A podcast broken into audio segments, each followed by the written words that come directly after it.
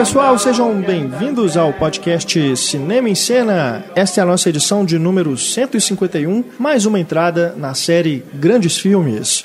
Vamos falar sobre mais um filme brasileiro. Nós já falamos sobre Ilha das Flores, né, um curta do Jorge Furtado.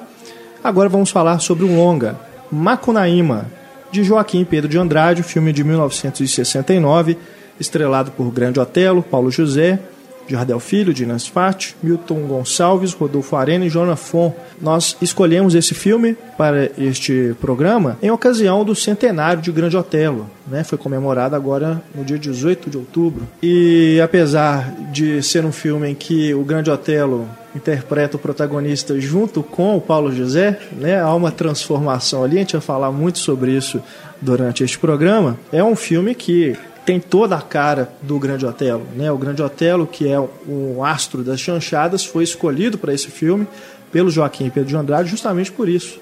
A gente vai falar também sobre essa escolha aqui no nosso programa. Eu, Renato Silveira, aqui acompanhado neste podcast de Antônio Tinoco. Olá. E Stefânia Amaral. Opa. Do Cinema em Cena, mais uma vez. E nos acompanhando para este debate pela primeira vez aqui no nosso programa, Pedro Veras. Olá. Pedro Veras que está fazendo mestrado na UFMG, né, na comunicação da UFMG, e a sua dissertação, o tema de sua dissertação é justamente a obra de Joaquim Pedro de Andrade, né, Pedro? Exatamente, é um prazer estar aqui com todos vocês do Cinema em Cena. Obrigado pelo convite, Renato. Nós agradecemos pelo, pela sua presença aqui no programa. É, recomendação duplo, Pedro, viu? Da Ana Lúcia, que sempre está aqui com a gente, e do Marcelo Miranda, que também a gente chamou, né? Te convidou. Eles, infelizmente, não puderam é, participar devido a outros compromissos, mas o Pedro está aqui conosco para segurar a onda, hein, Pedro? Generosíssimos os dois também, agradeço a eles. Vou tentar ver se eu se eu substituo aqui a altura, vai ser bem difícil. O Pedro, que está fazendo o mestrado, é, com foco, né, Pedro? Exatamente. É, é. Sobre na... toda a obra do Joaquim Pedro. Né? É, na realidade, a minha, é, ela desviou um pouquinho. Minha proposta inicial era, era, era trabalhar a obra do Joaquim Pedro, de Macunaíma, é, até o fim, né, até o Homem do Pau Brasil, e justamente explorar um pouquinho essa relação que ele trabalha com as chanchadas, né, que foi uma, uma coisa bem única do cinema dele. E, enfim, na, nessas coisas na academia a gente entra com uma proposta, acaba mudando um pouco. A, meu, meu projeto inicial era esse, ele acabou mudando um pouquinho. Eu tive que excluir alguns filmes. Eu continuo trabalhando com Joaquim Pedro, uhum. mas agora tive que voltar um, recuar um pouquinho no cinema dele. Voltei para o início do cinema dele, mas continuo pesquisando muito sobre a obra dele, que é uma obra riquíssima, né? Que oferece Exatamente. muitas e muitas e muitas leituras, interpretações, e, enfim. Uhum. E sigo aí então com Joaquim Pedro também. Você está com previsão para concluir no ano que vem? E, é 2017. 2017. Isso, a princípio é, é o iníciozinho de 2017. Uhum. Então... Tem um tempão ainda aí para você ficar mergulhado total, na obra total. do Joaquim Pedro, com né? Certeza. Que é realmente deve ser uma experiência magnífica. Ah, não, com certeza, é incrível. É uma surpresa a cada, a cada a cada sessão, a cada momento que a gente vê um filme dele de novo, revisita alguns filmes, textos também, entrevistas, enfim. A gente vê o quão rico é o legado que ele deixou aí pro cinema novo. Curta a obra dele, mas muito poderosa, com certeza. É verdade. Então vocês que estão nos ouvindo vão ter um pouquinho, né? Uma palhinha aqui do que o Pedro está estudando. A gente focado, claro, aqui no Macunaíma, mas a gente também vai falar um pouquinho sobre outros filmes do Joaquim Pedro. Nosso e-mail para você que quiser entrar em contato é o cinema@cinemaencena.com.br. Utilize também nossas redes sociais, tem o Facebook, Twitter e o Instagram para você deixar o seu recado para nossa equipe e dando crédito mais uma vez ao nosso querido Eduardo Garcia que faz a edição e a mixagem deste podcast.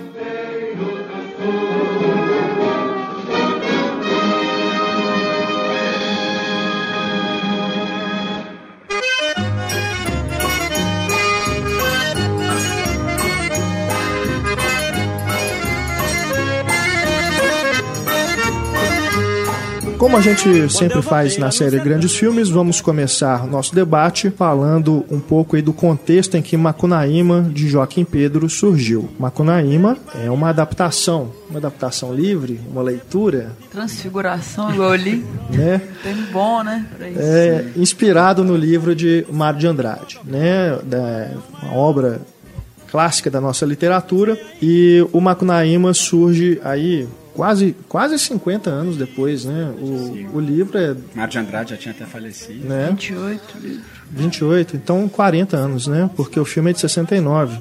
E ele surge como também integrante deste movimento Cinema Novo e tem, ele é sempre lembrado por ser o filme que conseguiu essa difícil tarefa, né, que os cineastas do cinema novo buscavam de atrair um público e acabar fazendo um cinema para um outro tipo de público. E o Macunaíma ele se tornou um sucesso de bilheteria e de crítica, né? Coisa que vários outros cineastas do movimento, vários outros filmes, né, acabaram sendo se tornando é, memoráveis, é, consagrados e tudo, mas não por bilheteria, por público. Aproveitando a presença de Pedro aqui no nosso podcast, vou pedir para ele falar um pouquinho sobre esse surgimento então do Macunaíma, né? Como que o Joaquim Pedro teve contato com o livro e essa é, ideia, como que ele chegou à realização de fato desse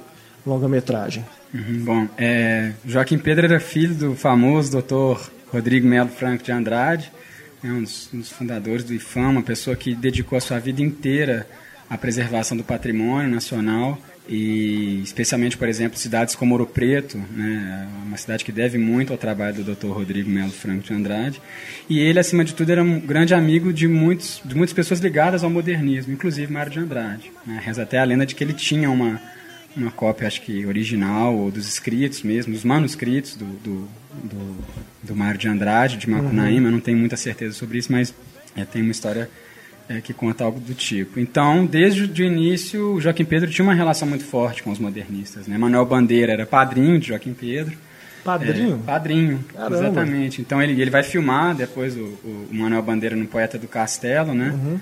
Que é um curta maravilhoso, aliás, de 1959, que vai compor uma espécie de díptico né, com o mestre de Apipucos, que é o filme que ele faz sobre Gilberto Freire. E então ele já estava desde o início imerso mesmo nessa nessa nessa elite intelectual, né, artística. Então ele já tinha desde desde muito cedo contato com todos esses esses artistas e é, enfim Macunaíma certamente surge um pouco desse momento essa né, essa imersão dele. Então ele já tinha contato com a obra é, mas, enfim, eu até escutei uma história uma vez do Geraldo Veloso, uma, uma apresentação que ele fez aqui em Belo Horizonte sobre o, o Padre uhum. e a Moça, que ele disse que, na realidade, o plano é, de filmar Macunaíma era do Mário Carneiro, que era o, né, o diretor de fotografia com quem o Joaquim trabalhou em vários filmes, né? Cor de Gato, Garrincha Alegria do Povo, Padre e a Moça.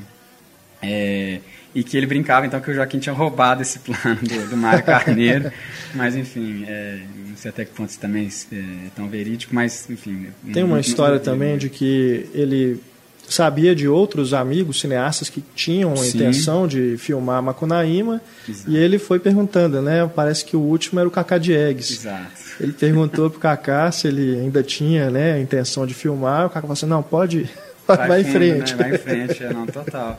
E ele foi mesmo, então, e, e, ele realmente teve uma ajuda muito grande, vamos dizer assim, um suporte do pai, que tinha essa famosa história de que ele, ia, à medida que ele ia escrevendo o roteiro, ele ia deixando o roteiro é, na, na, mesa do pai, porque uhum. ele, ele é, morou com o pai até muito tarde, né, enfim, questões financeiras, e então ele deixava o, o, o roteiro sempre com o pai, para o pai ler é, de manhã, eu acho, ou antes de dormir, e aí o pai é, ia fazendo os comentários, né? Porque o pai tinha um grande, né, um, assim, vamos dizer assim, um grande prestígio. Então ele, ele, ele deixava as, os comentários e um deles que ficou mais famoso, até a Ivana Bentes depois foi incluir né, no, no, livrinho que ela escreveu sobre o Joaquim Pedro, uhum. que era esse. Ele falava assim, cuidado com o rocambole. e eu acho que essa palavra define melhor que todas o que é o, o, o filme Macunaíma, né? É verdade. E, e, aliás, esse representou um dos grandes baques na vida do Joaquim Pedro, porque o, o Dr. Rodrigo Melo Franco de Andrade vai morrer antes da montagem final do filme. E isso o Eduardo Escorel vai dizer que foi uma coisa que era um, né, Eduardo Escorel que montador do Macunaíma, Sim, né? montador. Né? E depois se tornou um dos melhores amigos do Joaquim Pedro. Também disse que foi uma das coisas que mais entristeceu o Joaquim Pedro, que foi o fato do pai não poder ter visto é, o filme Macunaíma. E, enfim. Mas essa coisa que você comentou é muito interessante, porque dele querer unir o, o público, é, nessa, essa, é, o público e crítica, né? Uhum. Porque ele, ele vinha de 1965, quando ele fez o, o Padre e a Moça. Uhum. É, foi um filme que é riquissimamente, né? É, desculpa, é riquíssimo esteticamente, mas foi um fracasso total de bilheteria. Foi muito mal recebido. E foi inclusive mal recebido pelo pessoal do CPC também, o Centro Popular de Cultura, que era um pessoal que tinha muita ligação com o cinema novo. É, pessoal que tinha né, veias marxistas muito fortes. E, e, eles disseram que o, que o filme retratava a população de São Gonçalo do Rio das Pedras, aqui em Minas Gerais, de maneira muito é, é, enfim, terrível e, e, e, impotente, enfim, o que na minha opinião é uma das grandes forças do filme, essas aparições que, essas, que esses figurantes vão ter. Uhum. Mas enfim, é um filme que acabou financeiramente com Joaquim Pedro, então ele vai se endividar muito com o Padre Amos. É um filme que ele inclusive vai criar até uma certa relação um pouco assim odiosa, ele que vai, só vai rever o filme assim décadas depois em um festival que aconteceu, acho que em outro país até. E então, e aí ele né, isso em 65, então ele ficou uns três anos tentando pagar essas dívidas, tentando arrumar bicos, trabalhos para pagar essas dívidas. Então ele falou: olha, meu próximo projeto tem que ser um filme que faça muita bilheteria para me ajudar, inclusive, a pagar essas dívidas, né? Então isso certamente influenciou muito nas escolhas dele, como você falou, né? Essas escolhas que vão ser assim cruciais de, de, de voltar à chanchada, né? Enfim. Acho isso. que a gente vai falar um pouquinho mais sobre isso aí mais tarde, né? Exato. Mas nasce um pouco disso, Macunaíma, eu acho. É, a gente pode falar, falando inclusive em nascimento, né? Sim. Tem a cena emblemática logo no início do filme do Grande Otelo. Vamos falar sobre essa escolha já de uma vez, é, porque ela é, é, fundamental, né? A presença do Grande Otelo para atrair esse público, Sim. né? Pois era um astro das chanchadas e o filme ele vai brincar o tempo todo com essa coisa do popular, né, mas sem perder em momento algum a força política, né? O total o objetivo do Joaquim Pedro em fazer um cinema rigoroso politicamente também. Mas é um filme muito colorido, né, que tem esses personagens é, do folclore brasileiro que brincam muito é, com o humor também, resgatando né, ditos populares, colocando em alguns contextos é, subversivos, né? Não sei, a gente vai comentando aqui depois quando a gente for analisar é, o filme é, como um todo. Mas dá pra, é, é eu fico curioso se esse filme, um filme desse sendo feito hoje, ele talvez não tivesse o mesmo público que ele teve na época. Não sei, o tipo de humor que faz sucesso hoje, se a gente for comparar com o humor que era das chanchadas, é esse tipo de comédia popular que a gente vê por aí, né, fazendo sucesso de bilheteria, esse humor mais de televisão e tudo. Eu não sei, pode aparecer algum diretor aí maluco, né? que faça um filme político, mas usando. Acho que até o, o José Eduardo Belmonte tentou fazer isso com o Billy, Billy Pig, Pig né? né? mas acabou que não foi nem sucesso de crítica nem de, de público. É. mas é foi uma tentativa.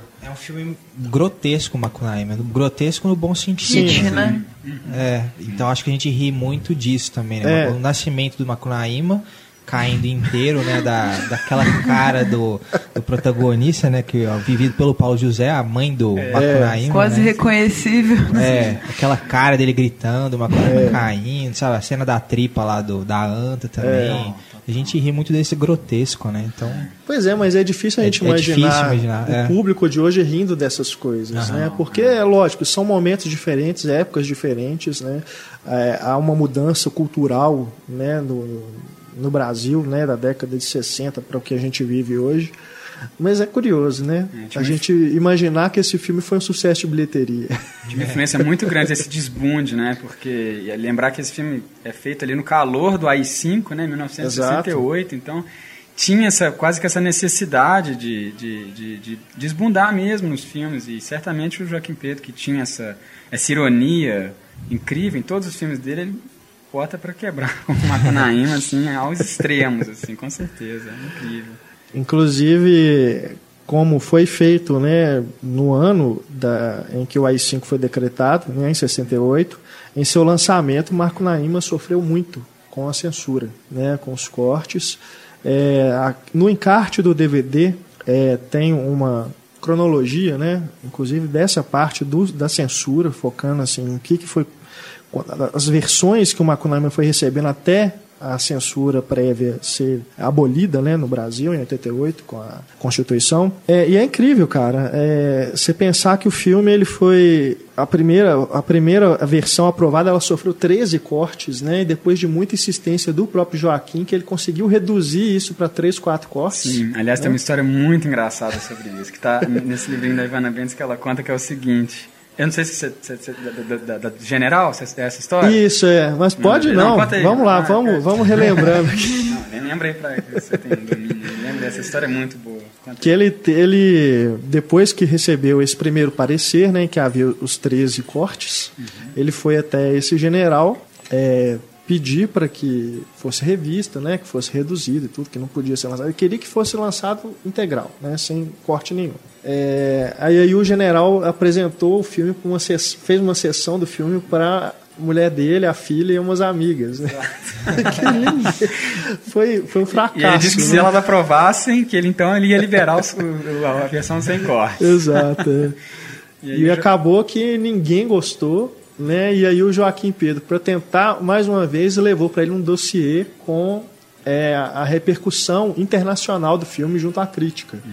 E aí o diz aqui no encarte, né, que o general levou para a mulher dele que sabia francês para ler, ela gostou, ler das opiniões Exatamente. que foram dadas pelos críticos. E aí ele falou com Joaquim, ó, toma aqui a lista de cortes, escolhe três, quatro aí e não se fala mais nisso. Tá Exatamente.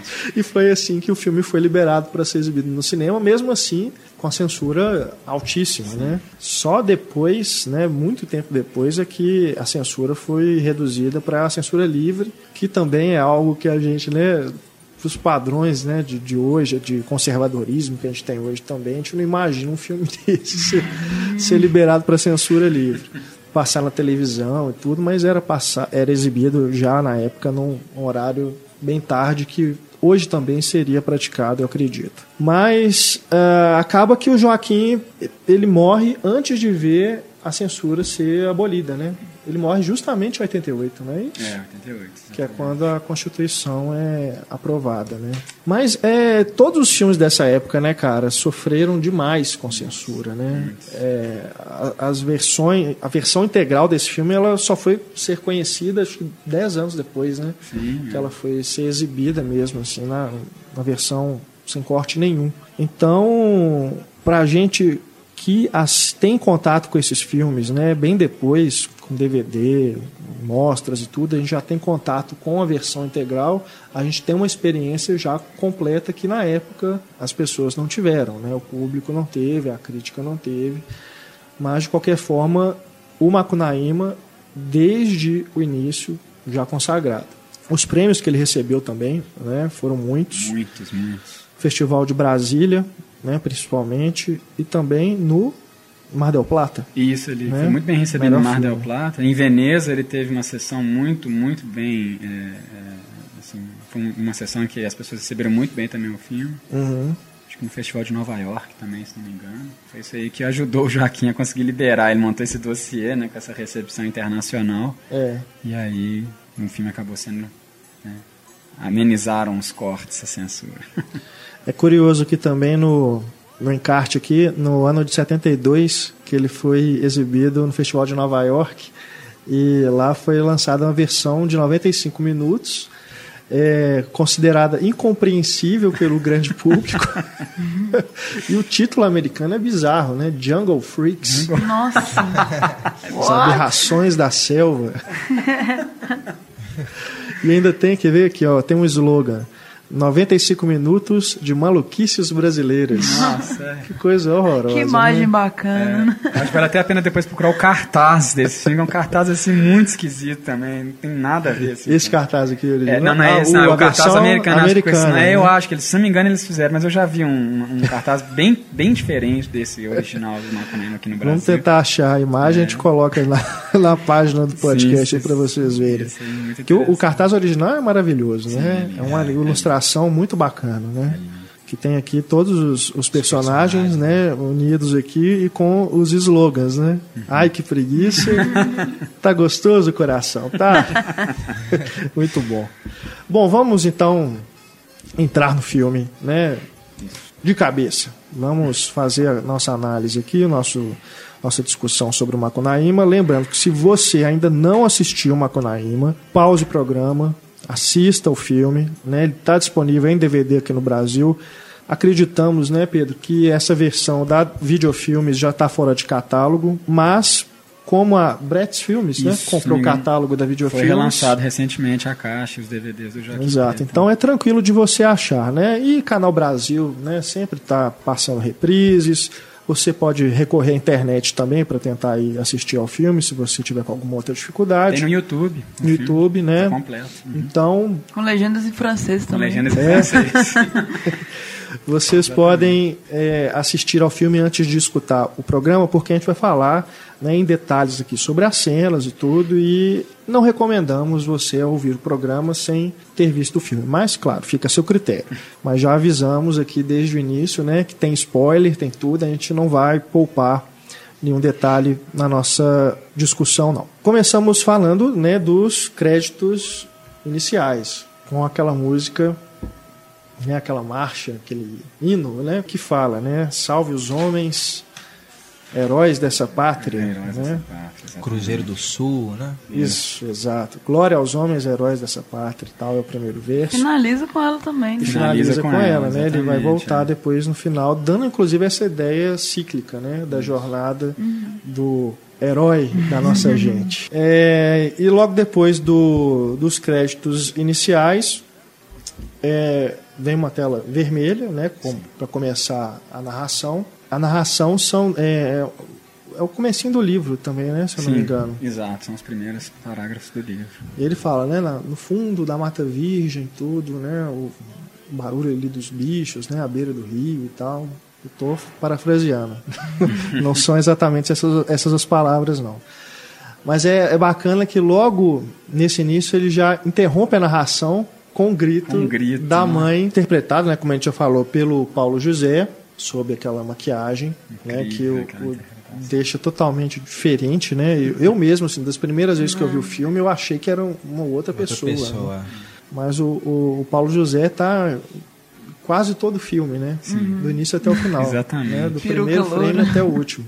Exatamente. E ele trabalhou, já tinha trabalhado com o Joaquim Sim, Pedro no Padre Amor. No Padre Amor. Aliás, é, é o primeiro longa-metragem do, do, do, Paulo José. Foi o Padre Amor com o Joaquim Pedro, que ele foi, ele foi, ele foi chamado de urgência para fazer o padre. Ele literalmente chegou em São Gonçalo do Rio das Pedras, se não me engano, um dia antes das filmagens começarem mesmo. Assim. Uhum. Foi uma, um caos, assim.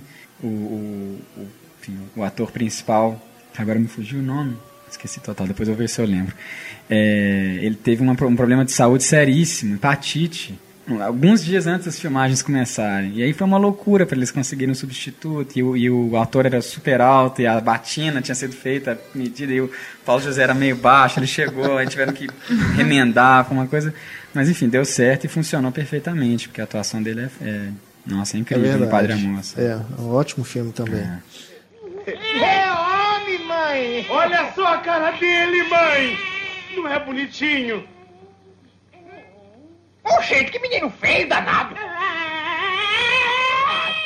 Voltando então ao Macunaíma, né, tem, como eu disse, ele já interrompe é, a narração para essa cena que tem essa as caretas né, do Paulo José e logo depois o Grande Otelo quando nasce, né, que é um homem feito, né, mas como ele é pequenininho, é perfeito para ser um neném. Né? Cabe até no berço depois, né? Tão pequeno. É, no, no carrinho, né? É, carrinho do bebê. é engraçado demais aquela cena. E ele cai, bate a cabeça no chão, né, chorando. E o que eu acho legal desse, dessa quebra, dessa interrupção, é que já é um primeiro indício de que não é uma adaptação literal da obra do Mário de Andrade. Exatamente. O filme, ele, como o próprio Joaquim Pedro né, afirma, é um comentário sobre o livro. Né? Ele considera o filme um comentário sobre o livro. É uma leitura que ele faz da, dessa obra de 1928 transposta para essa realidade ali dos anos 60, né? Ali golpe militar e tudo, como que o Brasil está naquele momento politicamente e também o brasileiro nesse momento em que a sociedade de consumo também, né, o capitalismo está se tornando uma coisa que está, como o, o próprio filme vai colocar, né, devorando né, a, os hábitos das pessoas, os costumes das pessoas. É, tem essa coisa da antropofagia, né, que também vai ser presente no filme o tempo todo. Uhum. E eu acho bacana essa, o, o filme ser essa interpretação é, isso que a gente sempre discute quando a gente comenta sobre filmes que são baseados em livros, são baseados em quadrinhos, né? que não tem que ser uma versão ipsiliteris, né? simplesmente apontar e filmar. Né? Vamos fazer igualzinho está escrito no livro. É porque não tem como, né? Não tem como. Interpretação e tudo. É, e nesse caso, então, né, é perfeito o que o Joaquim Pedro faz, essa leitura, é, esse comentário que ele faz. Acho que se Macunaíma fosse adaptado é, hoje deveria ser uma outra coisa também diferente. Né? Totalmente. É, não, não, tem como você refilmar o que o Joaquim Pedro fez. Uhum. Tal, não, não faria sentido. Uhum. Né? E também é, adaptar exatamente como o Mário de Andrade escreveu também seria muito esquisito. Né? Então, a escolha é, que ele teve né, de fazer essa, essa releitura do livro, essa atualização, sei lá, uma interpretação, não sei o que a gente pode dizer, é, foi muito acertada. É incrível essa coisa, como é que o, que o Macunaíma, né, Grande Otelo, ainda pequeno, entre aspas, né, o Macunaíma versão jovem, uhum. ele nasce já caindo com a cara no chão, né, então assim, essa coisa que une o personagem à terra, né, essa coisa que ele nasce dentro daquela maloca e, e é, um, é um personagem realmente que que vai, é, de certa forma, trazer muitos elementos da cultura brasileira, né? Enfim, isso vai ser reativado o filme inteiro, esse jeitinho, essa esperteza, essa coisa que o Mário de Andrade já no livro queria é, criticar e trazer. E, e, ele nasce ali, com a cara no chão, né? O primeiro contato dele com o mundo não é com o pé no chão, com as coisas, é com o rosto mesmo, assim, batendo. Então, é, naquela posição... E o, e o que o Joaquim falava, eu acho que ele falava, era que não era para o Macunaíma ser um símbolo do povo brasileiro, né? Mas ele representar um brasileiro, né? Exato, era assim, um brasileiro. Uhum. Não, tinha, não, tinha essa, não tinha essa pretensão, realmente, de representar um povo inteiro, mas um brasileiro que... Isso ninguém podia negar que ele não era, né? Exatamente. Então, é verdade. Ele, ele, trazia muitas dessas, dessas, dessas coisas que se dizia, entre as os, os brasileiros teriam, mas né, o fundo é isso, ele é um brasileiro, né? Um herói de nossa gente, entre aspas, né? Mas acaba que as características que a gente observa do Macunaíma, né, desde a infância até a vida adulta, é, a gente observa em vários brasileiros. Né? A gente conhece pessoas assim, a gente sabe que, que são características que são muito próprias da nossa cultura, né? do Sim, nosso povo. É Estão reunidas ali, são, só que são as piores características. Com certeza.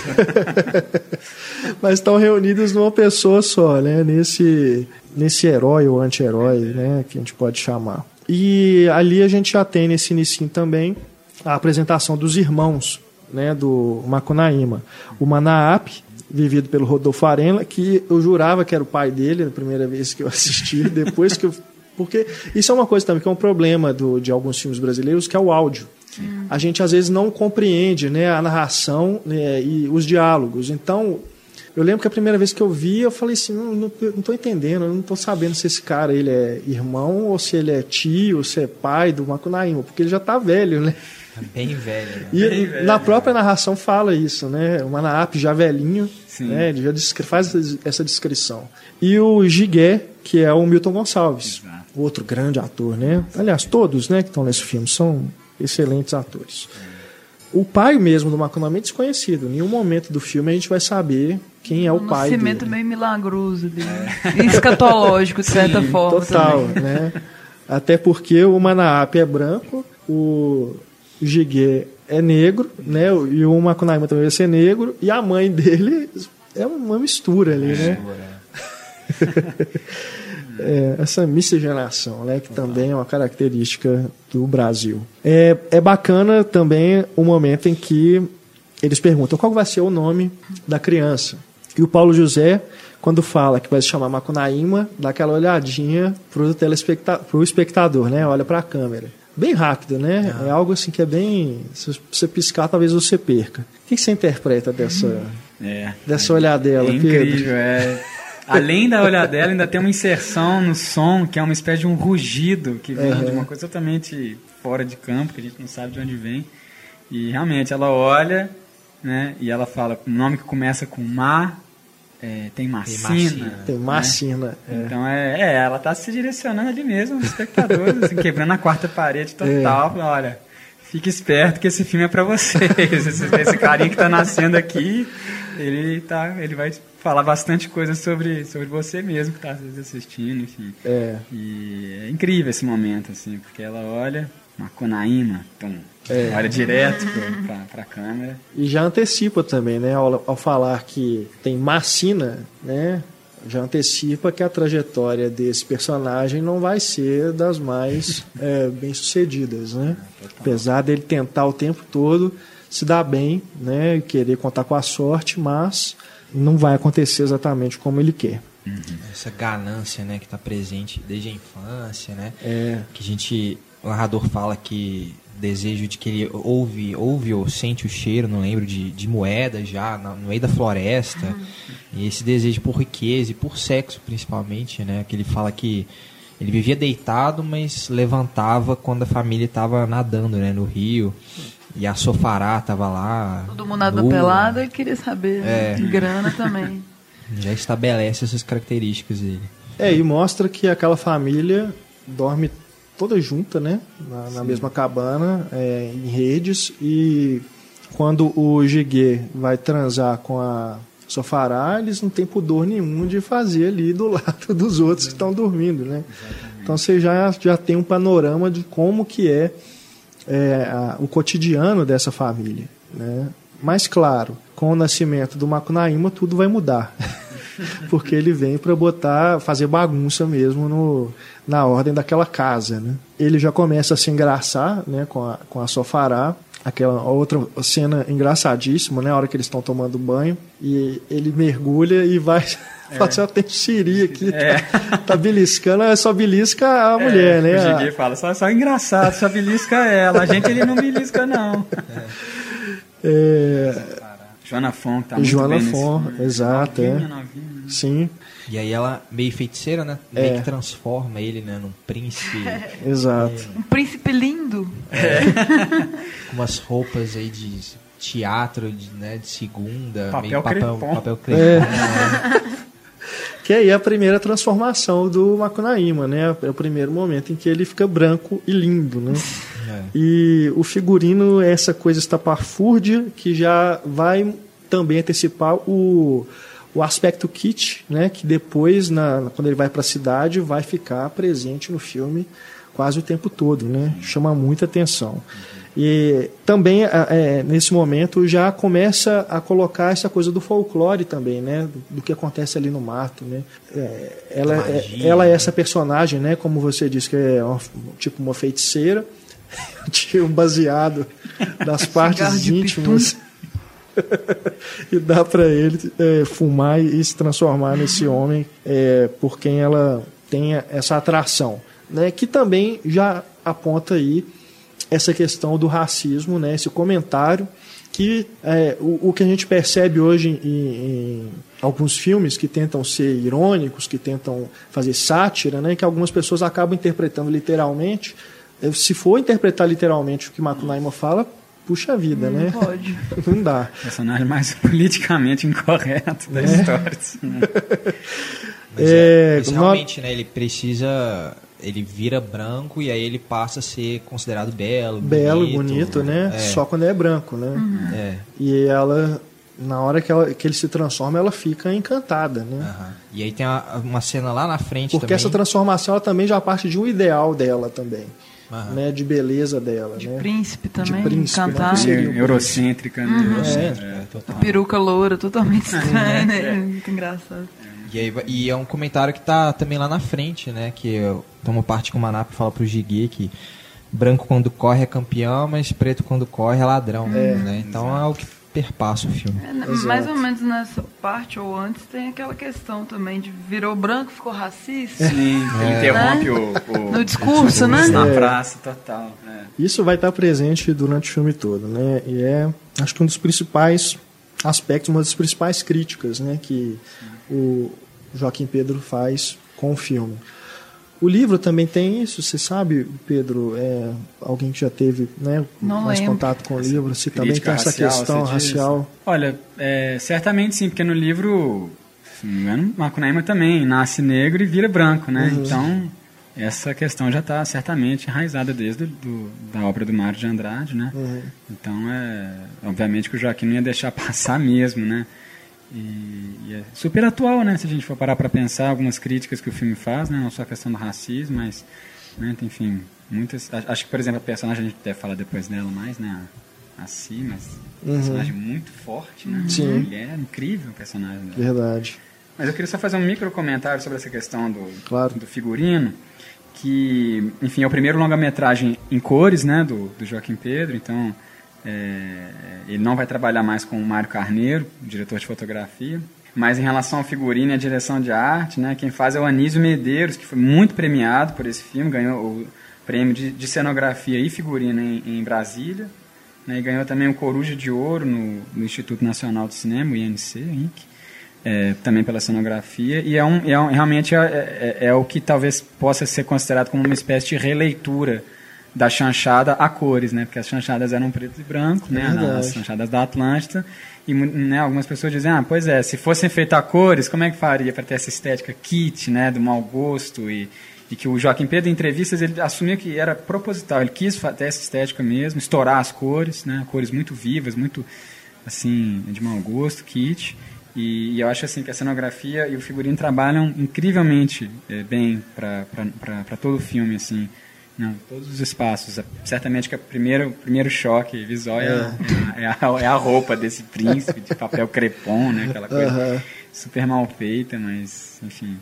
Então acho que é legal também lembrar do Anísio Medeiros aí. Com Um certeza. trabalho muito bacana. É, nessa primeira parte também a gente tem é, uma, um panorama já desse, dessas características do Macunaíma, como eu falei, né, são características ruins, né, a gente percebe que ele é preguiçoso, que ele é egoísta, que ele é insolente, Safado. manhoso, safado, né, e tem um, na narração eles falam, ele dormia o dia inteiro, mas acordava para ganhar o din-din, né?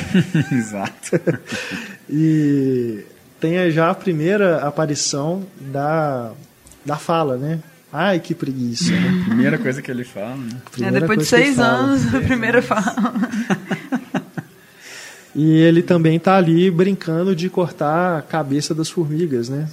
Formiga saúva, que depois vai, também vai se tornar uma fala do filme, uma fala é, emblemática do filme mais na frente. Tem também uma cena já bem grotesca, que é a hora que eles estão comendo a anta, né? Que o, o Antônio tinha mencionado. E que ele fica só com as tripas do animal, né? Que a, o resto da família pega as partes melhores e ele fica com aquele. É, pra você tá bom demais. E ele fala: para você tá muito bom, come e não discute. né? Super grotesca aquela sequência. É, tem o avô também que corta a carne da perna, né? Pra dar pra ele comer. O Curupira, ele é né? louco, Curupira, é. Aquela sequência. Antropofagia já tá aí também, né? Sim. Exato. É. E é muito engraçado porque ele, ele fica gritando, ele grita umas 20 vezes, carne de minha perna, e a carne, e a carne vai respondendo da barriga. A gente, ela fica com uma vozinha assim, que foi, que foi? Isso aqui quem tá gritando? E de repente ele vomita a carne, e a carne grita lá da poça assim, ah. Cara, era a carne que tava respondendo o. É muito engraçado aqui, ó. Aliás, eu acho que esse é um- deve ser um dos raros filmes brasileiros que exploram essa questão dos personagens do nosso folclore, né? É difícil a gente encontrar, né? E aqui ele utiliza com genialidade, genialidade né? Todos, É, não só do folclore, mas também coisas de contos de fadas, né? Mais para frente a gente vai encontrar lá Cinderela, a questão do pato, né? Que bota o, o dinheiro, né? o gigante que come gente, né? Vão, vão lembrando coisas assim de, de contos de fadas mesmo, né? Mas tem o Curupira, é, A a, tia. Cotia, a Yara, né? Tem princesa no final, que só o nome dela é princesa. Né? É, É muito Essa bacana ideia de como ele comer vai tudo, né? E absorver tudo, né? É, Da cultura externa também, não só a nossa, né? É. Perfeito o É, movimento é o- modernista. exato. Ah, né? exatamente. Isso faz todo sentido dentro das propostas é, que estavam né, sendo trabalhadas pelos artistas na época. Né? Agora, esteticamente, essa primeira parte né, que se passa ali na, na selva, é, eu acho ela até bem contida assim, no, no- na, questão assim, de, do- dos planos que ele usa, do movimento da câmera. Depois, quando vai para a cidade, isso se transforma um pouco, né? Eu acho que vai mudando. Dá até um choque, né? É, mas nessa Ah, parte do que eles estão ali na, na floresta é uma, é uma coisa mais suave, vamos dizer assim, né? Mais controlada, né? É. E tem um plano muito bonito que é quando ele apresenta a Ikiri, que é a segunda mulher do Jiguê. Depois que ele despede, entre aspas, a Sofará. Né, a primeira aparição dessa mulher, ela tá se olhando no espelho, se arrumando, se maquiando, né? E a câmera vem por trás dela, assim, devagarzinho, e revela lá no, o, o Macunaíma no espelho, observando ela lá de trás, né? É uma, um plano, assim, bem simples, bem singelo, assim, mas é, é muito bonito se observar esse movimento de câmera, né? Como que o, o Joaquim Pedro constrói. E durante o filme todo a gente vai encontrando planos assim bem elaborados, bem construídos. Né? É um filme que, é, quando você revê com um olhar mais crítico, né, de, de an- analisar mesmo assim, plano a plano, você encontra algumas coisas muito bonitas, né? que talvez numa primeira, é, primeira vez que você assiste ao filme você fica tão né, o choque é tão grande com as coisas que o filme traz, talvez você não perceba. Mas é, é legal você observar que Joaquim Pedro tem um, um olhar muito bem apurado, né? Junto com, claro, o Afonso Beata é um- trabalhou na, na, na fotografia, sim, né? sim, trabalhou. É É, o... assis- Ele é assistente, né, no caso. Aqui. Acho que sim, é. O, o diretor de fotografia, que, enfim, que assina, vamos dizer assim, a fotografia geral, até anotei o nome dele, eu depois eu vou achar. O cara com quem o Joaquim vai trabalhar. Acho que apenas nesse filme mesmo. Mas é interessante isso realmente que você falou, Renato, porque até o Eduardo Scorel, né, ele, ele fala uma coisa muito interessante, que ele fala que para o Joaquim, é, pelo menos é a visão dele, ele achava que para o Joaquim é, a, a grande criação artística não, não, não estaria na montagem, mas sim nessas construções visuais mesmo que o, que o Renato mencionou, no enquadramento, em como filmar, né, exatamente, como, como compor a cena, né, o, movimento dos, dos atores, dos personagens ali dentro do que estava sendo filmado, e principalmente também a direção de atores. Né. Quem trabalhou com Joaquim, são várias é, entrevistas, é, Cristina Axé, que foi até a esposa dele, Dina Sfati, o Paulo José, a Helena Inês, todos diz- dizem mesmo que o, que o Joaquim foi um grande diretor de atores, que ele era um cara que conseguia. E isso realmente é visível. Os filmes É dele é impressionante. Os atores. Eu tenho dificuldade de pescar uma atuação ruim mesmo, assim, em algum filme do Joaquim Pedro. Porque ele tinha. E isso, era, eles diziam que era trabalhado de maneira muito intensa, ele era um grande preparador também de atores, que ele né, ajudava muito no, nesse momento pré-filmagem e que era um diretor muito generoso. Então os atores adoravam trabalhar com ele. E, eu acho que isso é interessante também. Então ele, ele via muito essa questão dentro do quadro mesmo, assim, a criação artística acontecendo ali, em frente à câmera. E que a montagem, na realidade, no final, o, o Escorel, que montou praticamente todos os longas dele depois do. Se não me engano, todos os longas dele depois do Macunaíma, ele disse que a- chegava quase tudo pronto na mesa de montagem, que era, era assim, ele filmava e a coisa ia quase que se montando sozinho. Aquela sequência no elevador, né? Um plano fixo, Incrível. sem cortes, né? E a câmera indo de baixo pra cima, É. né? Mostrando cada andar, onde o irmão, cada é irmão tá maravilhoso. fazendo. Aquilo ali é fantástico. Imagina a dificuldade de Nossa fazer aquela senhora, sequência. fiquei olhando como é que fizeram isso, meu Deus. Ficou muito bom. Ficou muito bom. O diretor de fotografia Guido Kosulic. Isso, exatamente. Não sei se a pronúncia do É. sobrenome é essa mesmo, Exato, é. mas está aqui no- nos créditos. É, voltando aqui ao ainda falando dessa parte, essa primeira parte né, do filme, como o Macunaíma é uma criança ainda, né, ele é todo instinto, mas ele usa essa condição da inocência para se dar bem. E quando ele encontra com a Cotia, né, ela fala com ele: "Você fez isso com a sua mãe, com seus irmãos, então você não é mais criança". Sim. Né? E aí ela dá as roupas para ele roupas de adulto, né? Uhum, que é a roupa que depois ele vai se transformar, ele vai estar com ela já e vai para a cidade com ela. uma calça é, e uma, e uma hotel blusa. aquela coisa desengonçada. É, com ele fica. As mangas saindo. É. Porque teve aquela, antes de, desse momento, tem aquela parte que teve a enchente, né? Que eles estão sem comida. E é um momento também engraçadíssimo, quando ele é, fala com a mãe, mãe, fecha os olhos e fala assim, quem vai me levar para um lugar seco que tem muita comida? Pergunta assim. Pergunta, é, pergunta assim. Aí ele leva o Paulo José para esse lugar onde tem lá um monte de banana, de frutas e tudo, e ela quer levar para os irmãos. Ele fala assim, não, não, deixa aí, fecha os olhos de novo e pergunta quem me leva para o brejo. e volta com ele. Isso é tão engraçado, essa cena, porque é, é, é, até algo assim, parece até metalinguístico, parece que ele está levando ela para um outro frame. Parece. Né? Porque Exato. ele sai de quadro, é um corte seco nessa uhum. transição, mas é, com certeza é um lugar que está mais distante de onde os irmãos estão, né? Uhum.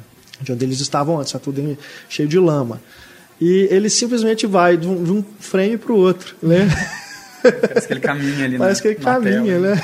Incrível isso. isso é muito engraçado, cara. Essa cena é muito boa. E depois dessa cena é que a mãe o abandona lá no, no meio é. do mato, né? Que e depois ele vai encontrar com a Cotia que vai falar isso com ele. É lindo esse plano, quando ela deixa ele sozinho, ela sai, ele fica, é, né, a câmera vem, enquadra ele assim do, da cintura para cima, é lindo porque você vê o céu bem azul, né, porque as cores são muito estouradas, é. aquela mata bem verde e ele assim no meio, então aquela coisa, né, união ele estava sozinho ali, lançado ao mundo. É muito bonito. Ele olha, faz aquele choro, aquele choro bem típico dele. É, não tem né? ninguém olhando. Aí até o, narrador comenta isso, né? Ele ia chorar, ele sentiu, mas não é, tem ninguém olhando. Então... Ninguém, não adianta. É coisa bem de criança é. também, né? E depois, a, quando a mãe dele atenção. morre, né? Que ele chega e fala, ah, sonhei com, com que cai meu dente, aí morre de parente. Aí nessa hora ela já morre. Aí é super irana, na hora que ele fala, é, ela já morre. É tão natural, igual o nascimento, assim, né? A tela vermelha, assim, de sangue, nasce. É. Aí não, morre de parente, aí morre. E, e, aí o choro no velório dela é aquela coisa exagerada, expressionista. ah, é, é. tá todo mundo vai chorar muito é. e tal. E ele não deixa de ter outro momento de safadeza ali no enterro mesmo. Já pega na bunda é, ali da. da queria, exatamente. Queria, né? Mistura tudo, Total, né? O tempo todo. É uma loucura mesmo. É Carnaval no filme. E eles partem, né, pra cidade. É. é. Mundo de meu Deus. é, aí começa efetivamente um outro momento do filme, né? Uma segunda parte mesmo, depois que eles encontram a fonte, aquela fonte mística, né, no meio do mato que o Macunaíma vai correndo né, na frente dos outros, entra na água e se transforma no Paulo José. Fiquei branco, fiquei lindo. Hein? Fiquei branco, fiquei lindo. É. Aí vem os outros correndo para entrar também e ele fala é. com o Manaap, ó, você já é branco, será que você vai ficar preto? Exato. Aí ele fica morrendo de medo, né? Já tem uma super crítica aí ao é. racismo. Oh, não, preto não, não sei o quê. É. E na hora que o Milton Gonçalves, né, o Giguê, vai entrar, fonte seca. Exato. Uhum. Ele ajoelha lá. Ó, só as mãos, a palma das mãos que ficaram brancas. Oh, meu Deus. Não, e, aquela, e aquela cena é muito legal, porque ele, ele insere ali, imagina, eles estão vivendo aquilo tudo ali ao som de Sob uma Cascata, que é do Francisco Alves, que era uma, um, um, um cantor super popular dos anos 40, 50, então assim é, de novo, é o esforço do Joaquim Pedro de trazer esse público mesmo, de fazer essa conexão com uma cultura popular de verdade. Né? O cinema novo era sempre criticado por ser um cinema hermético, é, difícil, né? né o, o, público em geral não, não recebia bem e isso afetava profundamente os projetos dos cinema novistas, né? Uhum. E ali ele já insere o Francisco Alves que não tinha erro, era tipo o Roberto Carlos na época, assim, quando jogava Francisco Alves a galera, não. Toca Roberto Carlos também, né? Toca, Toca. um trecho, ah, uma música, exato, na Garota Papo Firme. Garota Papo Garota Firme, Papo Firme exatamente. É, então, é e legal. aí tem mais uma crítica social, né? Porque eles chegam na cidade como como se fossem retirantes, assim, né? É. E aí fazendo parte dessa massa em busca de melhores condições de vida, em busca de emprego e que muitas vezes a gente sabe que ia acabar miserável, né? Essa Sem cidade, ela no filme ela não é especificada, né? Mas foi filmado no Rio? Ali? Eu, pois é, eu tem trechos no Rio, né? O Parque Lage, é, uhum. é, que é onde vai ter a famosa lá no final do filme vai ter uma famosa sequência. É, mas eu, eu, até mesmo revendo o filme ontem, eu estava tentando pescar, mas eu acho que ele tem muitos trechos, eu acho, isso é uma, já é uma suspeita, eu não consegui encontrar essa informação, mas eu acredito que tenha muitos trechos filmados em São Paulo. Uhum. Aquele momento da bolsa que eles falam, ah, que eles estão procurando a curtinha, entre aspas. é, ah, no meio da bolsa de valores, eu acho que ali são é, trechos filmados em São Paulo, que era, né, já, já era, é, enfim, já estava no processo de urbanização muito uhum. intenso. E, e, e, é isso, né? Eles chegam, é, como o Antônio bem destacou, com essa famosa frase que ficou muito forte depois no filme, muitas análises, que o cara vai gritando assim, desce gente, anda logo, que se o governo viu vocês chegando, vai todo mundo preso de volta para a roça. E aí ele fala um negócio é. que é muito incrível, fala assim, diz que já tem mendigo demais na cidade. Né? Agora é cada um por si, Deus contra. Não, é, Deus contra, é Deus contra. É verdade. Mais um ditado subvertido total, ali, né? Total, total. E você e... falou do capitalismo, né? Quando uhum. eles chegam, mostra os outdoors, assim, no fundo, né? Sim. né? E a Iriki encantada, e tem até um momento meio metalinguístico, né? Que fala que ela desapareceu do filme. É, doido isso. Ela foi pra uma casa de moças, né? Uma casa e de desapareceu do filme. Desapareceu do, filme, é. Genial. É muito bom. E é aquilo, o Makunaíma, nesse momento, ele, por ser, ter se tornado branco, ele passa a ser o líder da família, né? Uhum. Ele fica... Jovem, né? Porque tinha uma nave que era velho. Jovem, é, branco. Tal. Exato. É. Né? Homem. E... Homem, exato. Ele que vai se dar melhor na cidade, né? Justamente por essa condição. E aquilo que falam no começo do filme, é, feiura não é documento, a gente percebe agora que, na verdade, é assim. Uhum. Né? Porque agora que ele é bonito, agora que ele é lindo, agora ele vai ter mais condições, vai ter mais chances que os outros. Né? Um que é velho e o outro é negro. Eles vão morar lá na, numa favela, aparentemente no início, depois vão para uma pensão, né? E ele con conseguiu lá se juntar com a, a guerrilheira, né? A, si. A Si, Dina Sfat, maravilhosa. E, Diva Sfat. É, Diva. Diva Sfat. Boa. E vai ficar lá no bem bom né? Mas o, aí tem aquele momento do, do estacionamento, né? O momento em que eles encontram com ela, ela tá no meio, na verdade eles encontram com ela na rua, é. né? Ela tá fugindo ali, tem aquele que aí toca a música do Roberto Carlos. Exato. Que também é uma, uma ironia, né, com a personagem dela, porque se você reparar na letra da música, tá falando que é uma garota que gosta de que usa saia curta, que não sei o quê, que gosta de sair e tal, né, é toda é, seria a piriguete dos dias de hoje. Mas é, é, o tema da, da guerrilheira, né? Da CI.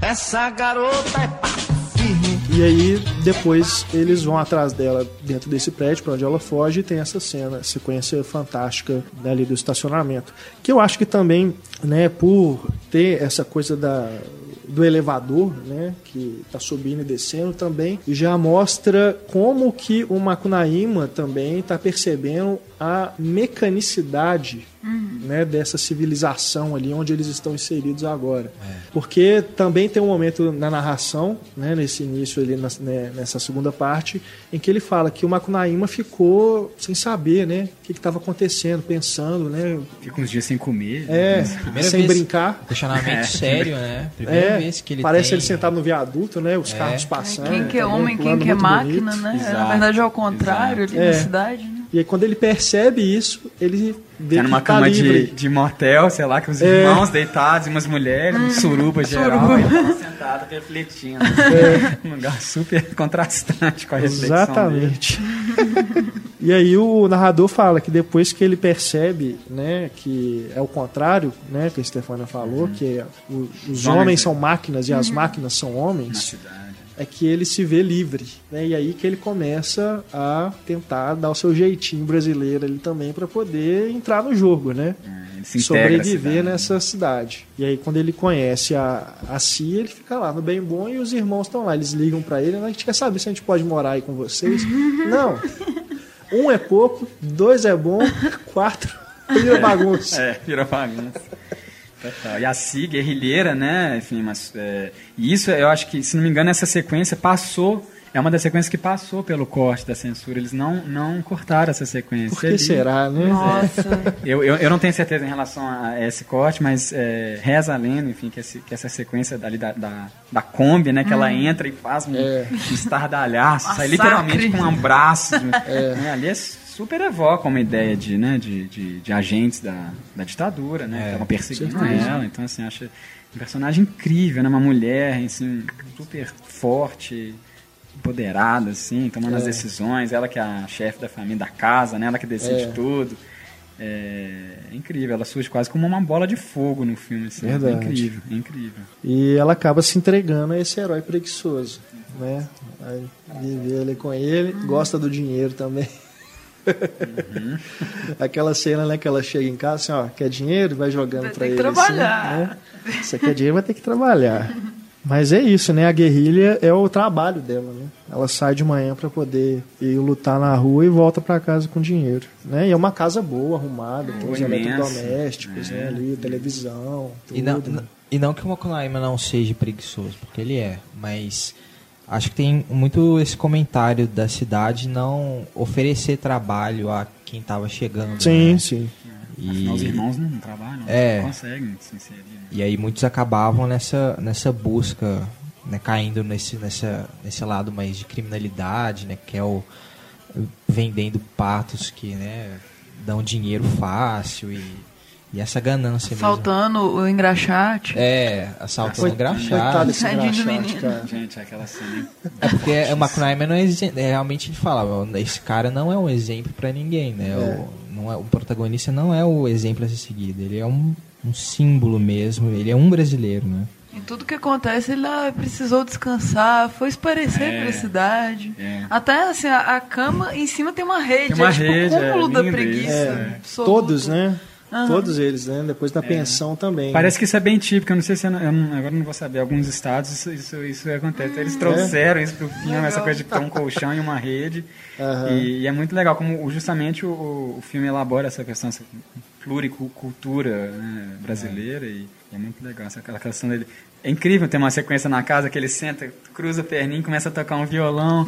É. Aí você fala, pô, os caras estão. A princípio é um filme que trabalha muito com essa questão do tropicalismo também, né? Apesar do, do Joaquim Pedro, uma entrevista, ter dito que ele não queria ter feito é. um filme tropicalista, mas enfim.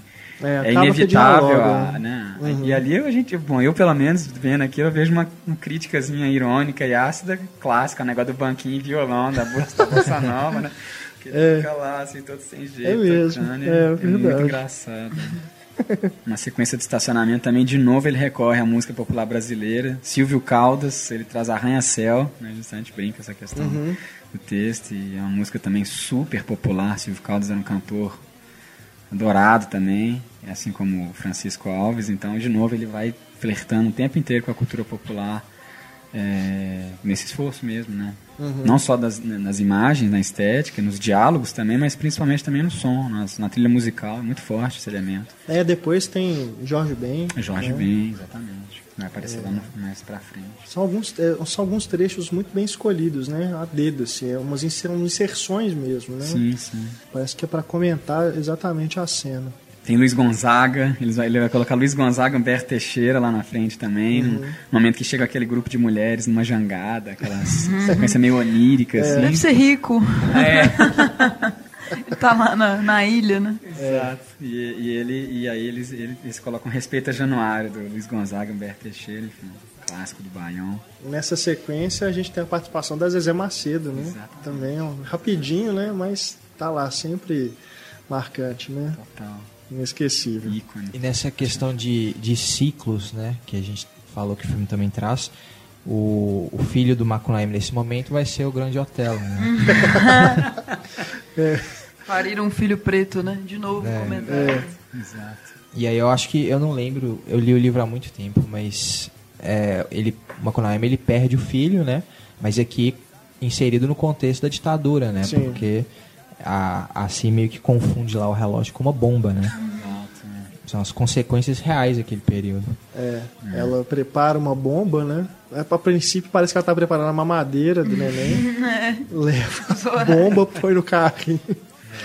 E acaba que acontece essa tragédia. E aí some a pedra, né? Que estava é, desde o início, né, com a Asir, né, no pescoço dela, o Iraquitã, que ela fala, enquanto eu estiver com ela, só me acontece coisa boa. E depois que ela acaba morrendo, né, explodida, ela essa pedra, essa pedra se perde e quando ela ressurge, acho que aí começa um outro momento do filme também, né? Que é quando surge o personagem do gigante, o Venceslau é. Jardel Filho. Incrível, desfigurado. Incrível, é.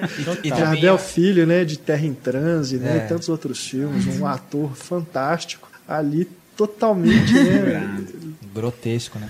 Com... E também não lembro, acho que no livro é um gigante literal, Sim. né? E aí ele novamente é. uma releitura, né? Uma transformação. Ele vira um gigante capitalista, né? um gigante do comércio, um empresário e tal.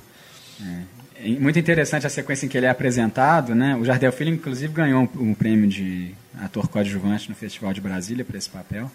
Ele, ele vem caminhando e aí tem uns jornalistas entrevistando. Ali já são duas críticas é. claríssimas, é. Joaquim. Primeiro é o capitalismo, né, o empresariado, porque um dos jornalistas pergunta assim, que ele falou que achou o iraquitano um peixe, né? Ele falou assim, mas o senhor não lavou, o senhor, o senhor limpa o peixe?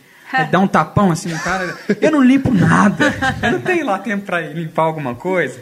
Né? E aí e, e é isso, ele bate nos jornais, ele, a, os jornais apanham, mas eles voltam assim, subservientes, é. totalmente submissos. Então, assim, de novo, também é uma crítica à mídia, né? Sim. né? Totalmente é, é, subserviente a esse capital e a esse empresariado que, enfim, independente se maltrata ou não ela, continua lá, dependente.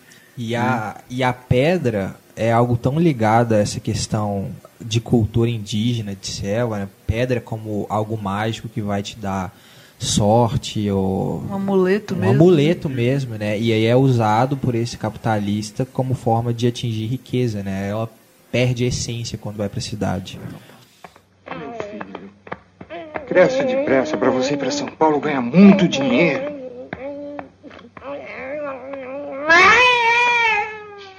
Ah, e tem também a, uma frase icônica do filme também, quando o Paulo José está com o Grande Otelo no colo, e ele fala, né, ó, cresce rápido para você ir para São Paulo e ganhar dinheiro. Sim. E também é isso, né, desse espírito capitalista, né? É. Vai logo para você poder é, estar bem na vida e ganhar muito dinheiro lá em São Paulo, é, né, é. na metrópole também, né? metrópole. Né? que é até hoje, né?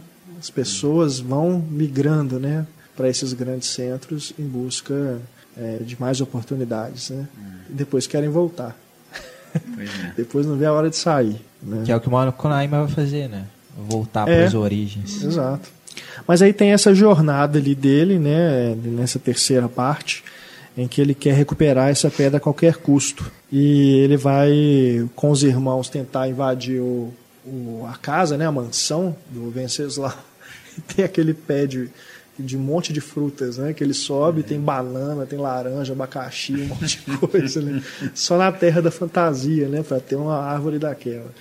É aí que ele acaba se machucando, né? A primeira vez que ele se machuca, aí sim, vai lá para pensão, né? Que aí tem a Wilsa Carla Wilsa também, Carla, maravilhosa, grande, né? Grande aparição dela.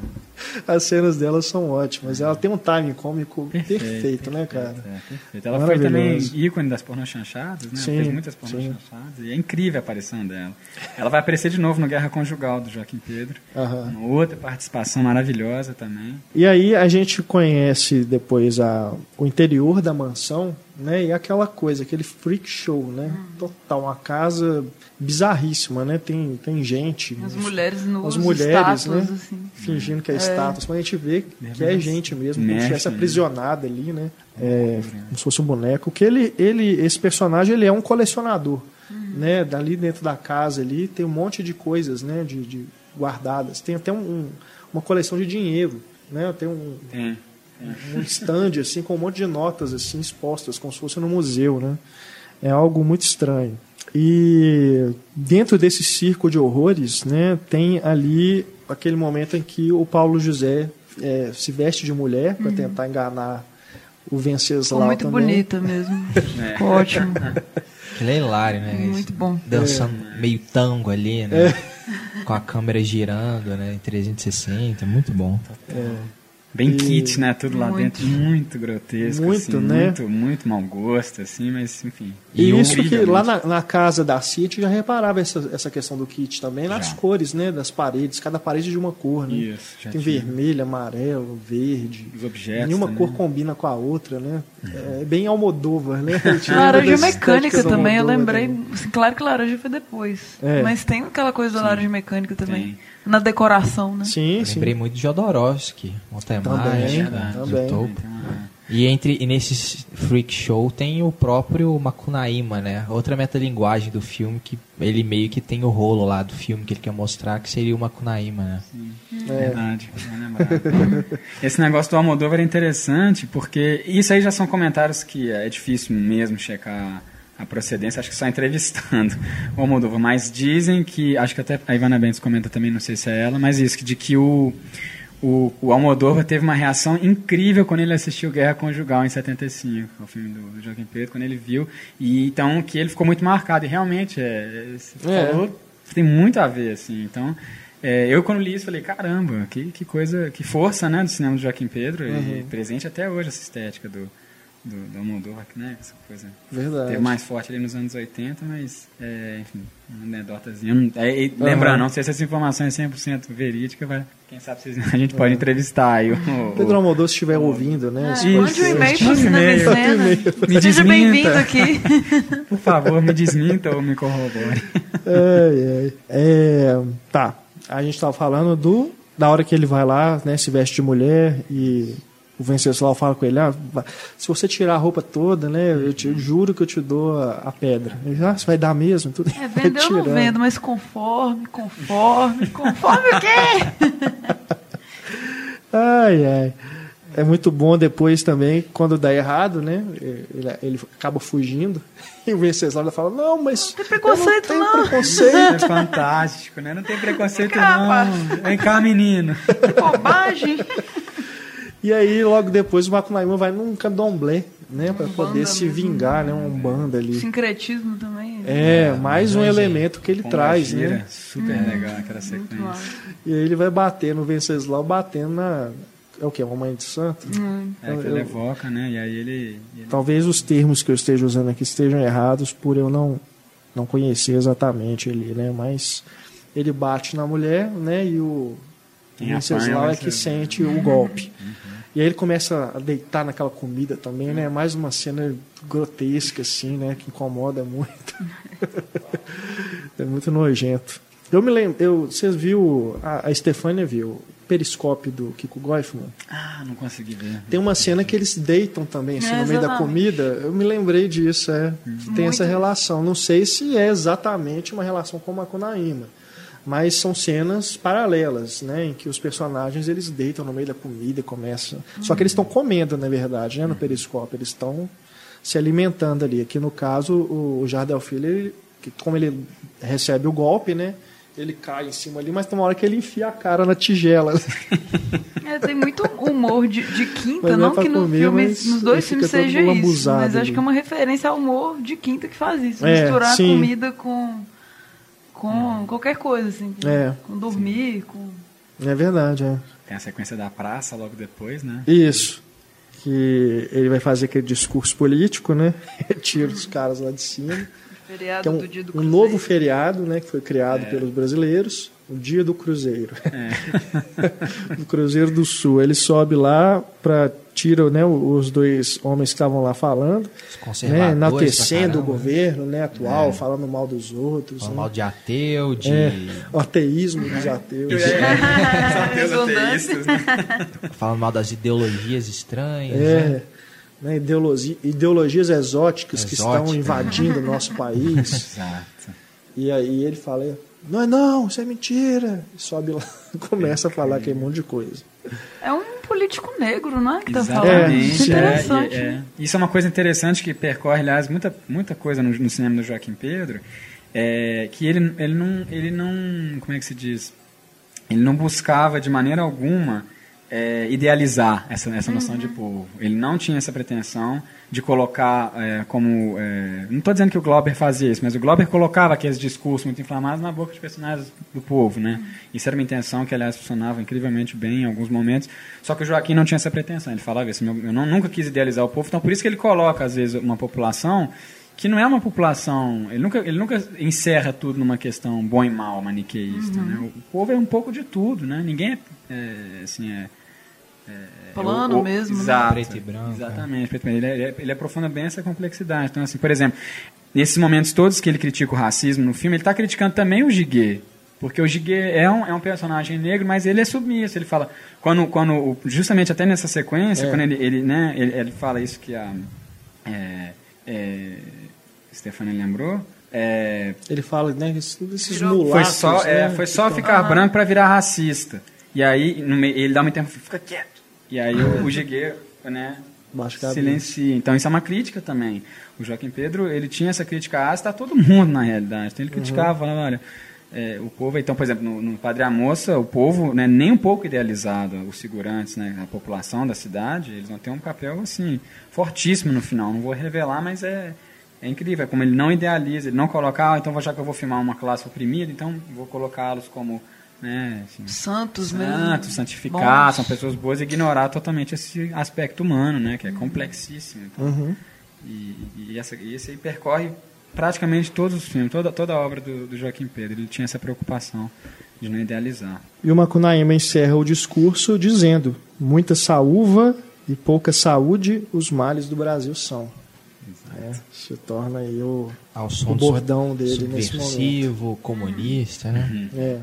Muita saúva e pouca saúde! Os males do Brasil são.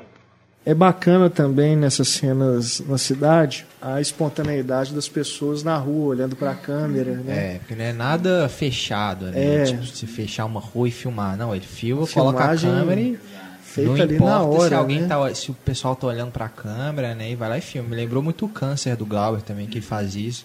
Leva a câmera pra rua e pronto. É, é engraçado que tem uma hora que tem um rapaz de azul que ele tá tentando entrar na frente. Assim. Exato, né?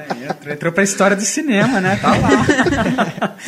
Conseguiu. É muito bom, cara. É espetacular. Que acho que é na, na hora que eles estão na bolsa de valores, é, né? Que eles estão, é, aquela sequência é. muito Muita gente olhando assim para a câmera Sim. com aquela coisa. E a gente pode pensar nessa coisa da máquina causando esse vislumbre, né, nas pessoas e e, de novo, essa questão do homem-máquina, máquina-homem, é trabalhada ali mesmo na própria, na própria É engraçado. Eu, eu não estou me lembrando se é, se é exatamente agora. Talvez eu esteja me confundindo. Mas tem uma hora que eles estão correndo, que eles estão fugindo, aí você. É a câmera está num traveling, né, num trilho, e você percebe primeiro as pessoas na rua olhando para os atores, e depois elas olham para a câmera. Tipo, elas estão assim: o que está acontecendo? Exatamente, exatamente. Você vê que é uma coisa espontânea mesmo da hora ali da filmagem. É muito legal. É. Acho que é a hora, essa hora mesmo, né? Depois que ele fala que tava, tinha uma cutia passando aqui, tava procurando Exato, ela. Acho que é, é logo depois o, do, do, discurso. Os irmãos são presos e ele. Isso, ele manda linchar os dois fugir. e ele sai fora. e eles chegam em casa, ele tá na rede, sendo é. cuidado pela, pela Luísa Carla. É. Coitadinho de você. Aí... É muito bom. E essa atualidade do filme, né? Essa questão de linchamento, de grito é. de comunista, Nossa. você vê que Filme de 69, Nove, né? Até Exatamente. hoje. Tem até aquela ironia que ele fala: ah, você quer ir pra Europa, finge que é artista, pega uma bolsa do governo. Exato. Eu falei, gente, como que pode é. estar tão assim presente ainda? Exato, é, isso é muito bom. é, aí tem aquela cena do engraxate, né? Que primeiro ele é enganado pelo Hugo Carvana, né, com o pato que bota as moedas lá de, de dinheiro lá. E aí o menino primeiro é roubado por um outro mais velho, né, dá um tapa na cabeça dele, pega o dinheiro e vai embora. Depois o Macunaíma, que acabou de ser roubado, vai e rouba do menino também. Bate nele de novo e fala assim, ó, pra você aprender. Exatamente. A ideia é de não ser bobo. Um come o outro, né? É. Cada um por si, Deus contra. Por si, Deus contra. E isso também, essa cena do pato, mostra que o Macunaíma, apesar de ser esse cara que quer se dar bem, né, e ele acaba querendo pegar esse pato porque ele quer se dar bem, né, ganhar dinheiro sem ter que fazer nada, mostra que ele ainda é inocente também, de cair num, numa lorota dessa. Né? E depois, de novo, com o outro que está comendo os ovinhos.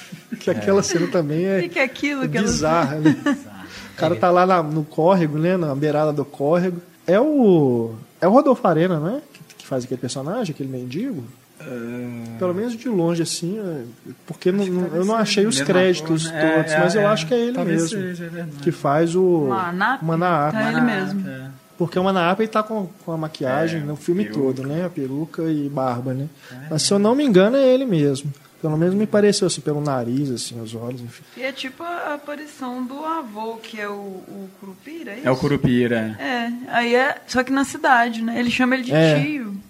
Então, é, ah, sobrinho e tal, é como se fosse um é. paralelo com a cidade. Assim, é, é verdade. E essa cena do, dos ovinhos é horrorosa. Tá com aquele terno super tropicalista, né? É. Aquele verde abacate uhum. com detalhes amarelos, né? E Visconde Sabugoso. e a inocência que você falou mesmo, né? Que é, ele, ele de nasce, cair nessa também. Nasceu de, com um corpo adulto, mas mentalidade infantil uhum. e vai ficar assim, né, para sempre. Aí machucado, né, de ter levado aquele golpe, ele se deu o golpe, né, baixo ali nos testículos. Uhum. Aí vai aparecer uma outra personagem, né, outra mulher do GG que ele também vai pegar para ele. É uma, é uma ruiva, né, eu esqueci o nome dela. Mas ele fala, né, com, com o irmão, vocês vão lá para fora que ela vai fazer uma massagem para mim e eu ensino outra para ele. É engraçado, eu tô com uma dor aqui, é. segurando o cotovelo, assim, será? Vê se a voz dele ficou fina. a Carla fala, ele... Aí já responde lá de dentro, só um momento, é. voz grossa. Que aí é um momento chave também, porque é a partir daí que os irmãos começam Falou assim, não, não vamos ficar tolerando isso mais, né? O cara tá se aproveitando da gente a vida toda. Vamos começar a ficar espertos com Você isso. Percebe que né? o herói é um mau caráter. É, né? é a partir daí, né? Lógico que é mais pra frente que eles vão abandonar de vez o Macunaíma, mas é a partir daí que já começam, né? Depois desse, desse novo golpe né, que eles dão nos irmãos, no, no Giguê principalmente, né? Que eles já começam a ficar mais espertos com ele. Aí sim, aí depois o, que o gigante, o Venceslau, tinha ido para a Europa, né, ele vai lá na casa, de, atrás dele de novo, aí que tem essa cena que, da Cinderela, né, toca a música, né, Cinderela. né, ele conversa com, uma, sua empregada né, da casa, que fala com ele assim, ó, o, o Venceslau, né, tá viajando e tudo, tá só a, a patroa e as filhas dela aí, mas você pode dormir aqui no meu quarto, esperar até de noite, até a hora que eles voltarem, que eles não estão em casa não. E depois ele vai ter esse encontro com a a mulher do Venceslau e as filhas, né? Que aí tem mais uma coisa do canibalismo, que elas Sim. vão tentar fazer uhum. uma refeição com eles, né? com ele, né? é, né? Com coloca o, na panela mesmo. Com Paulo José. É muito bom aqui. E aí tem um, a filha mais nova, né? Que acaba salvando, né? O Macunaíma, entre aspas. O Macunaíma é irresistível, Ela né? Faz, ele passa, é, as mulheres demais, piram. Né? É, ele realmente virou um cara lindo, né? Irresistível. É. E na hora que ela tá com ele na panela, que ela faz uma, umas adivinhações, né? Super capciosas com ele. E esse é o momento em que o áudio também, eu, só com a legenda do, do DVD, que eu consegui entender o que ela estava falando. Porque eu não sei se é um problema né, de configuração do meu equipamento de som, mas eu realmente, na, na, na pronúncia dela, talvez por ter falado um pouco mais baixo, assim, eu não consegui entender a piada que ela faz, mas é uma coisa bem sexual, né? Uma piada sexual que ela faz, depois leva ele para o quarto e que ele consegue fugir. Para depois ele retornar à mansão quando o Venceslau vai dar a festa de casamento, né, da filha, que aí vem e aí é o, o auge o do, auge do filme, clima, antropofagia né? é. total, né? No meio tá do Parque Laje, lá no Rio, ponto turístico, todo é. bonitinho, lugar da elite, e tem né, os cursos de pintura no Parque Laje, ele vai lá e bagunça tudo, faz uma verdadeira feijoada antropofágica. É. Maravilhosa. Aquela piscina cheia de e aquela, pedaços de gente, né? Aquela burguesia rindo, né? É. Alienada. Não, aquele bingo, cara. Fazendo, falando os nomes das pessoas e jogando lá, né, no, no meio do, da e você água. cai e você morre, porque é tão tóxico ali que... É. É, Instantaneamente morreu. Uma das pessoas que ele joga, eles falam Risoleta Neves, né? Eu acho uma coisa. que isso, gente? Ai, ai. Me dá isso aqui, Vamos,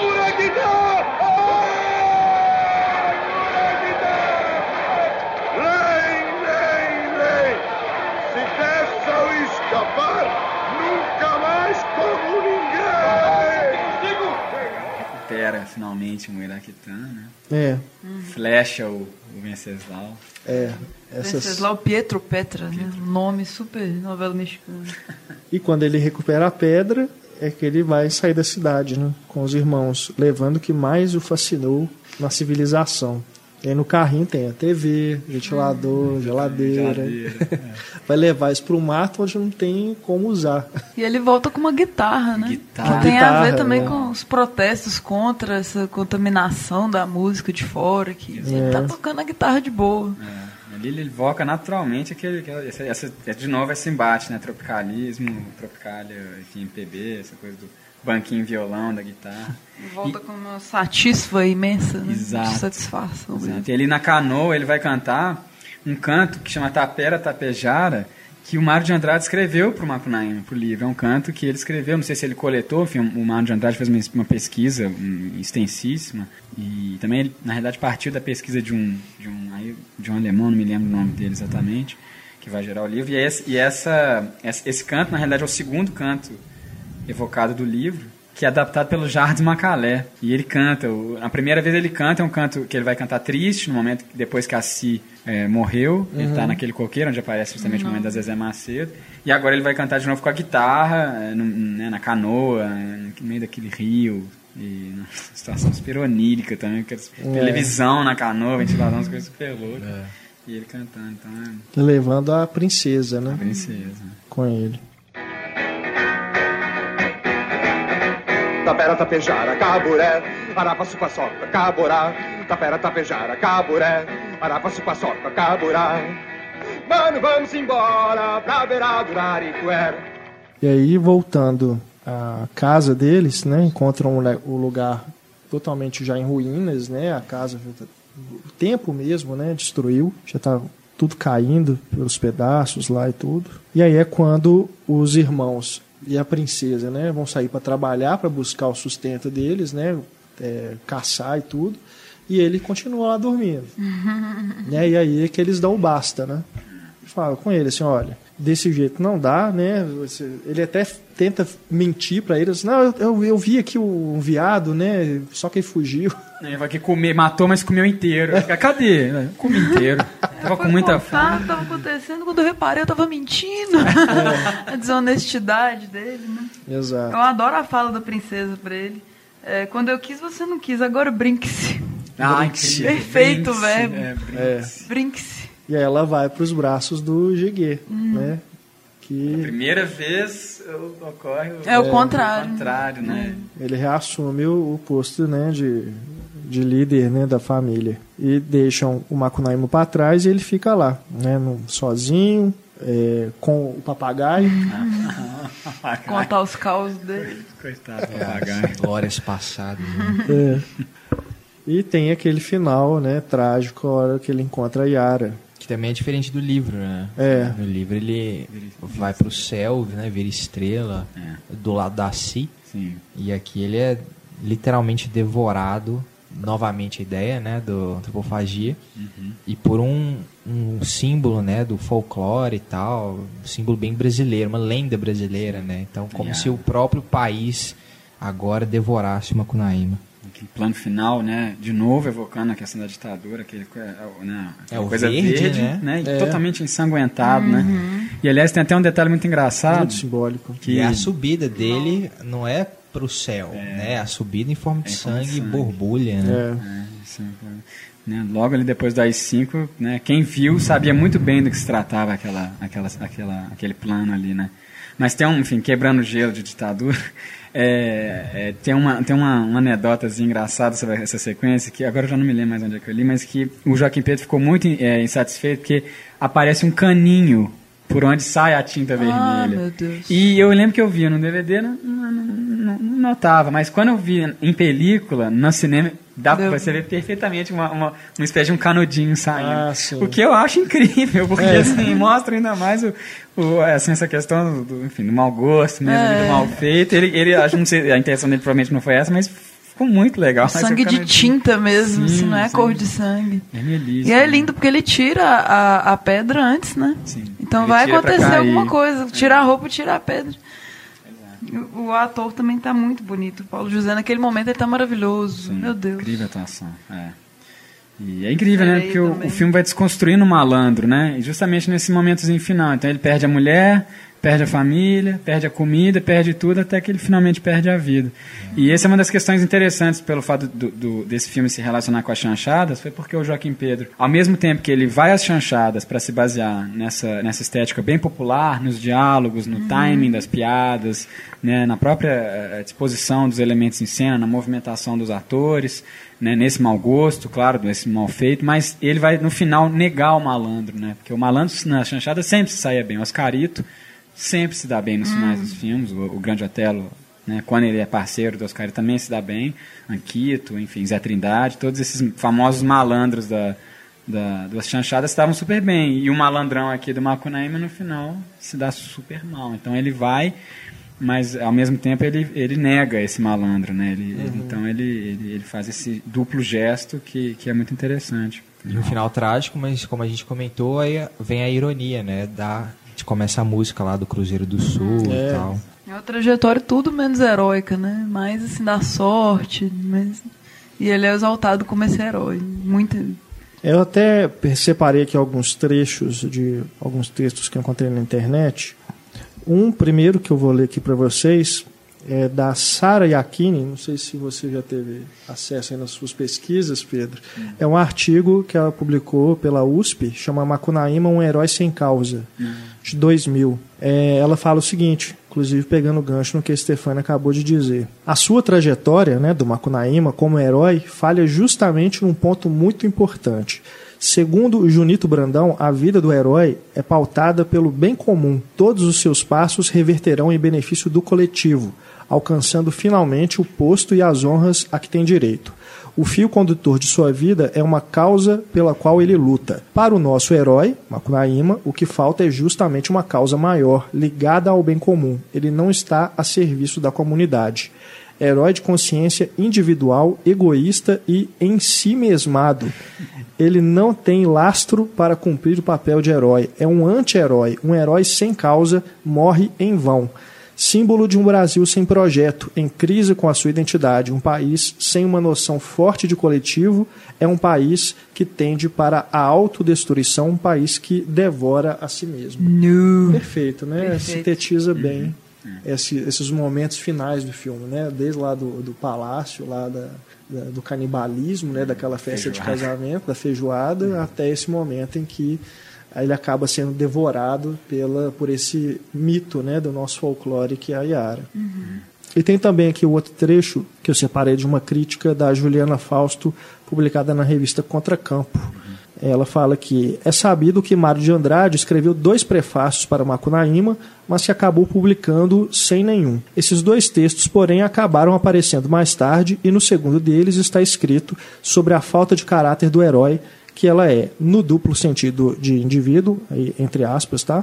No duplo sentido de indivíduo, sem caráter moral e sem característico. Ou seja, é uma Kunaíma sem o caráter né, de personalidade, mas também sem característica que o, o simboliza como esse todo do povo brasileiro. Ele é um brasileiro, como a gente pontuou aqui. E a Juliana continua aqui. é, o Brasil é composto por brasileiros que, como herói, podem ter dificuldades para viver em seu país e podem também acabar devorados por ele. Né? Também um- uma boa interpretação para esse filme, é, sem dúvida nenhuma, né? um dos grandes, uma das grandes obras do nosso cinema né? de todos os tempos.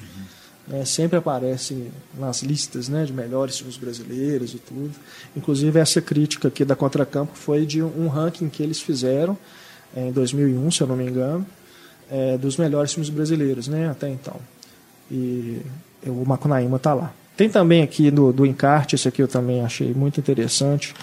No encarte tem alguns trechos de críticas publicadas na época, né, na imprensa, né, na época do lançamento do filme. E tem uma aqui do Carlos Drummond de Andrade, mais um Andrade, né? publicada no Jornal do Brasil em 13 de novembro de 69. Se me permitem, eu vou ler o trecho todo, que é muito bom. Que sorte estar vivo em novembro de 1969. Cada dia tem uma novidade. Tudo explode. Da explosão brota um filme como Macunaíma, de Joaquim Pedro de Andrade, que redescobre, ó oh, surpresa geral, Mário de Andrade, uma das minas de diamante do Brasil, esquecida há mais de 20 anos. O filme é uma festa, uma graça, um rodopio, um churrasco, uma pancada na cuca, uma ocasião de rir e de expelir solitárias que comprometiam a paisagem intestinal. Rimos do herói sem nenhum caráter ou de nós mesmos. Não interessa saber, interessa é ver o filme funcionando e funcionar dentro e em frente dele atores e espectadores levados na torrente mítico, satírico, manducativa de Mário e Joaquim Pedro, ambos heróis de muito caráter. Ah, Sensacional, perfeito, né? É. Enfim, né? Eu não sei se a, a edição atual do DVD tem o encarte é reproduzido, mas esse encarte é muito bom. Tem uma reprodução aqui de, da primeira página do roteiro, né? Um documento assim para os fãs guardarem com muito carinho. Tem fotos do Joaquim, enfim, é um. É um depoimento dele também. Tem um depoimento engano, dele, né? sim. É, é, muito, muito bacana, né? Foi sem dúvidas quando a videofilmes ainda existia, ela, eles faziam trabalhos geniais de, de produção de DVDs, né? Eu tenho vários que, que são tem faixas de comentários, inclusive, são são sem dúvida nenhuma fantásticos. E tem os outros filmes do Joaquim Pedro também, né? Dessa coleção. O que mais que você, Pedro, que está em mais em contato mais próximo né, com a obra do Joaquim, que você recomenda para o nosso ouvinte procurar sobre o Joaquim Pedro, que tem filmes muito diferentes uns dos outros. Né? Claro. Bom, é, certamente os filmes mais próximos é, de Macunaíma que ele fez é, são Uh, o Homem do Pau Brasil, que é um filme que ele vai fazer em 1981, vai inclusive dedicar ao Glauber, que tinha acabado de falecer, que aí de novo ele volta ao modernismo, mas aí ele vai se basear em alguns escritos, diários, textos do Oswald de Andrade, para criar um filme novamente muito original, muito criativo, difícil, assim, um filme mas assim muito interessante sobre a vida do Oswald, mas é tudo menos um filme biográfico, assim. Uhum. É, é, e é, eu acho isso muito interessante, assim, é, ele pega essa, essa questão do filme biográfico e subverte completamente, questiona o, o, o olhar do espectador o tempo todo. É, e tem uma sacada genial que eu também não vou entregar, vou deixar para os ouvintes verem, mas assim, da maneira como ele trata a imagem do, do, do Oswald de Andrade é genial. Uhum. E o outro que é um curta-metragem que eu acho uma obra-prima que se chama Vereda Tropical. Sensacional. É, que ele vai fazer é, em 1977 para compor um filme que chama-se Contos Eróticos, é, que, que é, um, é, um, é um conjunto de quatro de quatro, é, quatro acho que se não me engano são quatro curtas-metragens. Isso. E o filme é tão, tão, tão subversivo que a primeira vez que chegou a, a, a na mesa da censura, eles simplesmente cortaram o filme inteiro. inteiro Corta esse filme. Era, era o trecho do Joaquim Pedro, que te, ele finaliza com uma, com, uma, com uma. Enfim, com um momento incrível do Carlos Galhardo, que era de novo cantor popular. Eles vão deixar só esse pedacinho do Carlos Galhardo. O resto não vai passar. E aí, de novo, o Joaquim Pedro entrou naquela, naquele fuzuê da censura e tal, enfim. E é genial o filme, é genial. É sobre um. Uma história um, de amor. Uma história de amor linda entre um, entre um doutorando de, se não me engano, de geografia e melancias. Ah. Cláudio Cavalcante, Cláudio Cavalcante, maravilhoso. Genial a atuação dele. E de novo ele vai dialogar com as pornochanchadas aí. É um filme que ele é o auge das pornochanchadas, né? É, ali anos 70, passando para os 80. Então ele vai dialogar com o gênero das pornochanchadas mas de uma maneira de novo assim muito criativa e, e eu acho assim né, muita gente fala ah ele estava atacando as pornochanchadas. Eu acho que ele estava fazendo muito mais do que isso. Ele não queria se, se opor às pornochanchadas. Ele uhum. entendia as pornochanchadas também como um elemento da cultura brasileira. Então ele queria muito mais que ele queria dialogar com elas, brincar com as pornochanchadas, né? É, claro que tinha um tom de crítica, mas é, enfim, é incrível. Esses dois filmes certamente guardam relações muito profundas com Macunaíma, assim, de estética também, kit, mau gosto, essa coisa da, da, da, do popular muito presente também, no Vereda Tropical, então as músicas são deliciosas de se ouvir enquanto a gente vê o filme. E, na realidade, assim, como a obra do Joaquim Pedro não é muito extensa, eu recomendaria ver tudo. tudo né? é. Mas, certamente, dos filmes que mais se aproximam é, de Macunaíma são esses. Mas ele faz, vai fazer filmes muito variados, vai fazer um documentário lindíssimo sobre Aleijadinho, né? um, filme que ele vai também dedicar ao seu pai. É, Os Inconfidentes, que é um, uma, uma alegoria política, assim, impressionante sobre a questão do, dos presos políticos. Ele vai, o Joaquim Pedro vai ter a coragem de em um filme criticar os presos políticos que estavam delatando seus colegas, né? Ele, né, ele, enfim, vai fazer um filme entre aspas histórico sobre Tiradentes, né? E ele vai então fazer um, é, é o filme certamente mais político dele. É o filme que ele vai assim entrar mesmo de cabeça na questão da ditadura e de uma maneira alegórica genial, porque ele vai aos autos da da Devassa, né? vai ler todos os autos da Devassa, a condenação dos Inconfidentes, a poesia dos Inconfidentes, tá? É, enfim, e vai fazer um filme alegórico genial, genial. José Wilker muito bem como Tiradentes, Fernando Torres, incrível também nesse filme, Pereio, nossa, enfim, os atores realmente nos filmes do Joaquim Pedro. Ah, desculpa, outra lembrança, acabei de lembrar do filme que guarda uma super relação com o Macunaíma, desculpa, é o Guerra Conjugal. É, que você tinha mencionado. É, Guerra Conjugal. Então, uhum. acho que assim, são esses três filmes que guardam super relação com, com o Macunaíma, Guerra Conjugal, Vereda Tropical e, finalmente, Homem do Pau Brasil. Guerra Conjugal também é um filme é. um, delicioso, assim todos, né, tranquilo de achar, Sim, um DVD, com qualidade boa, qualidade boa. Né? Uhum. Então fica a nossa recomendação as, né, os comentários mais do que certeiros aqui do, do Pedro, né, que está estudando a obra do Joaquim Pedro. E também recomendo o Garrincha Alegria do Povo, né, que deve ser o melhor filme de futebol que nós temos até hoje, né? 63 e é, é algo também que está sempre passando, né? Tem aquela mostra Cinefute, sim, né? De sim, filmes sim. de futebol ele já essa mostra já exibiu o, o, o, filme. Acho que sempre que a, que a mostra acontece todo ano eles dão um jeito de encaixar na programação, ah, porque é vale muito a pena. É e documentário também? É documentário. É, é. E é, é, maravilhoso, né? Realmente um cineasta a ser descoberto e redescoberto.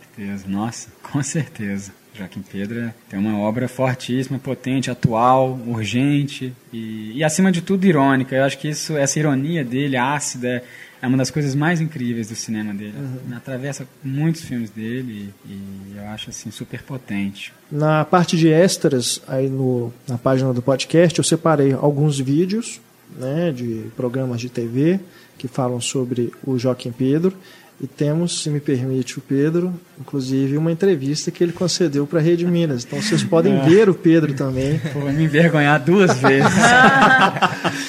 Falando sobre o Joaquim Pedro. É, um, é uma entrevista de sete minutos, né? É. O, o, vídeo tem sete minutos de duração.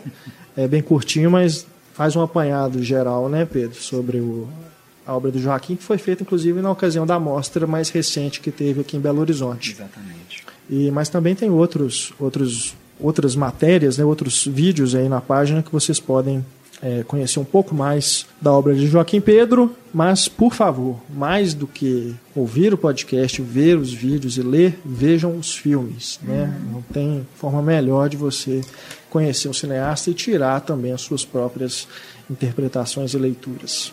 Pedro Veras, muito obrigado. O prazer foi todo meu. Muito obrigado mesmo pelo convite. Foi um prazer imenso estar aqui. Boa sorte aí nos estudos, né, nas pesquisas aí para a sua dissertação. Muito obrigado.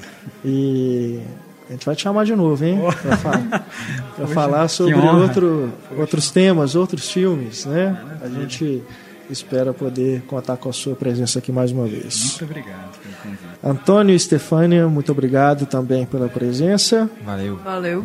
Obrigado a você que escuta o podcast Cinema em Cena. Obrigado a você que é colaborador do Cinema em Cena. Obrigado aí pelo apoio. Deixando mais uma vez o nosso e-mail para contato é o cinema@cinemaencena.com.br. Tem também as redes sociais onde você pode interagir com a gente: Twitter, Facebook, Instagram. E na próxima semana tem mais programa, tem mais podcast, mais bate-papo cinéfilo aqui para vocês. Um grande abraço, até mais, tchau.